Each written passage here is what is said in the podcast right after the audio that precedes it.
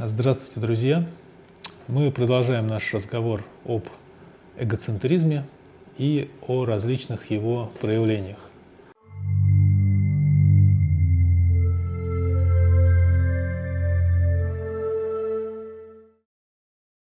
В прошлом нашем выпуске мы достаточно подробно рассмотрели чувство собственной важности и вопрос, а как еще проявляется эгоцентризм человека?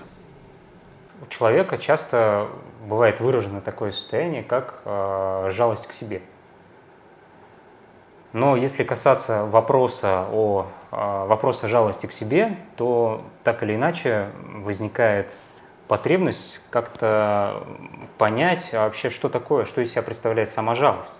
Тут вопрос всегда возникает, э, что кого же ты жалеешь? Для меня она воспринимается как жалость. В большинстве случаев это ты жалеешь себя.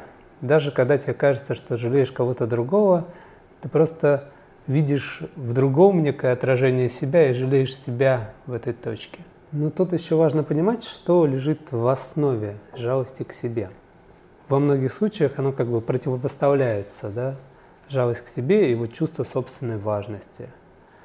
А если рассмотреть более глубоко, то корни у этих всех чувств, так называемых, одни и те же.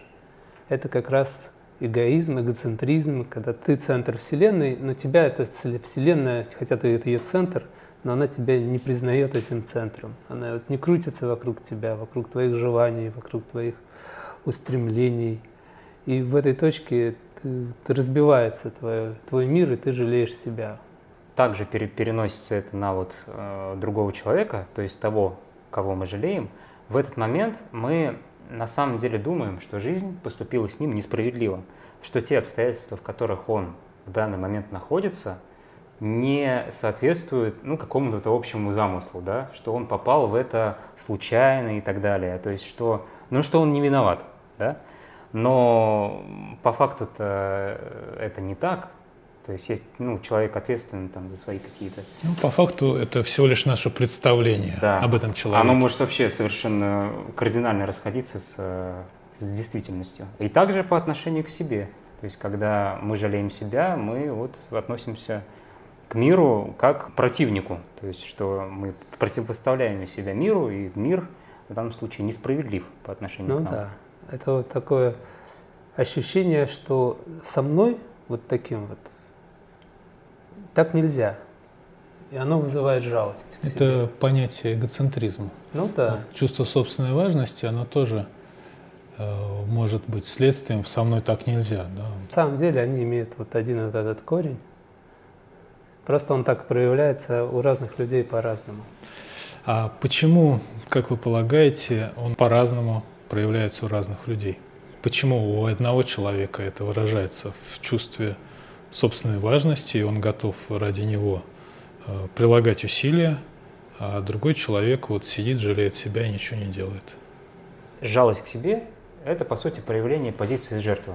То есть, если даже вот брать этот треугольник Карпмана, где есть жертва, есть спаситель, есть палач, то, соответственно, э, человек, который испытывает э, жалость к себе, он находится в позиции жертвы.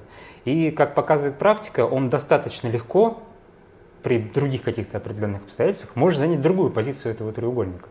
То есть он легко может стать палачом, легко может стать спасителем. Три проявления чувства собственной важности. По сути, да, потому что этот треугольник – это созависимые отношения. В любом случае они строятся вот на этом. Для того, чтобы выйти из созависимых отношений, нужно этот треугольник потянуть. Ну, классическая ситуация. Бугай какой-нибудь старшеклассник и на два класса младший какой-нибудь очкарик хилый. А вот, на самом деле э, и тот, и другой э, получают свое... Хилый очкарик не всегда испытывает чувство жалости к себе. Может, хилый очкарик на два года моложе быть бойцом беспристрастным и безжалостным.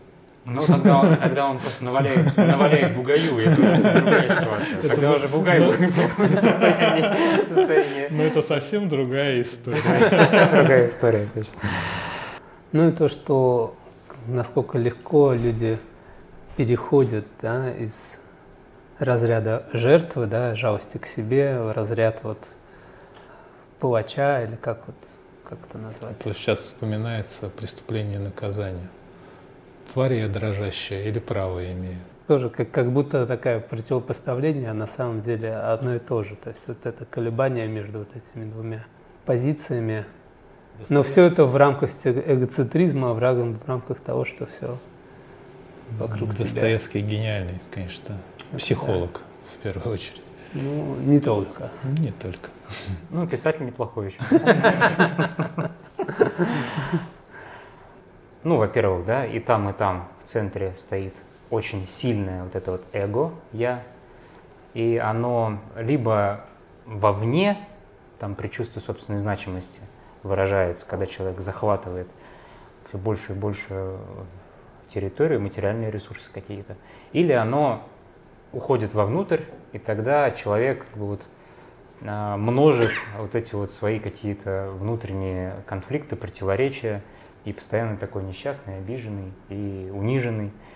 Смотрите, мы сегодня пришли к тому, что и чувство жалости к себе, и чувство собственной важности – это проявление эгоцентризма. Это две стороны одной медали. И я думаю, что избавляться от одного и от другого, наверное, мы можем каким-то одним способом.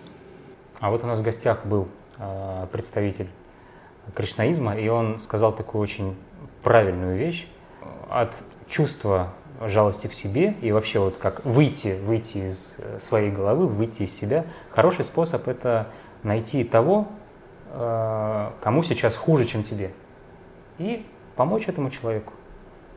То есть выйти из вот собственного эго, увидеть мир вокруг, да, то есть дать ему возможность гармонизировать тебя, помочь тебе, то есть сонастроиться с внешним гармонией, и она тебя приведет куда надо. Приведет да. куда надо.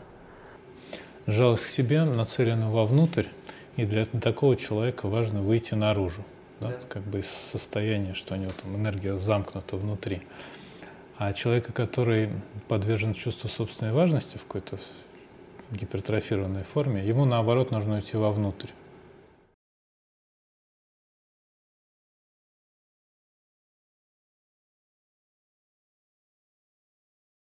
Жалко у пчелки в попке. Уровень аналитика Вячеслав. Блестящий. Главное, дорогие зрители, помните, что жалко у пчелки в попке. Это надо вот просто не забывать никогда. Да.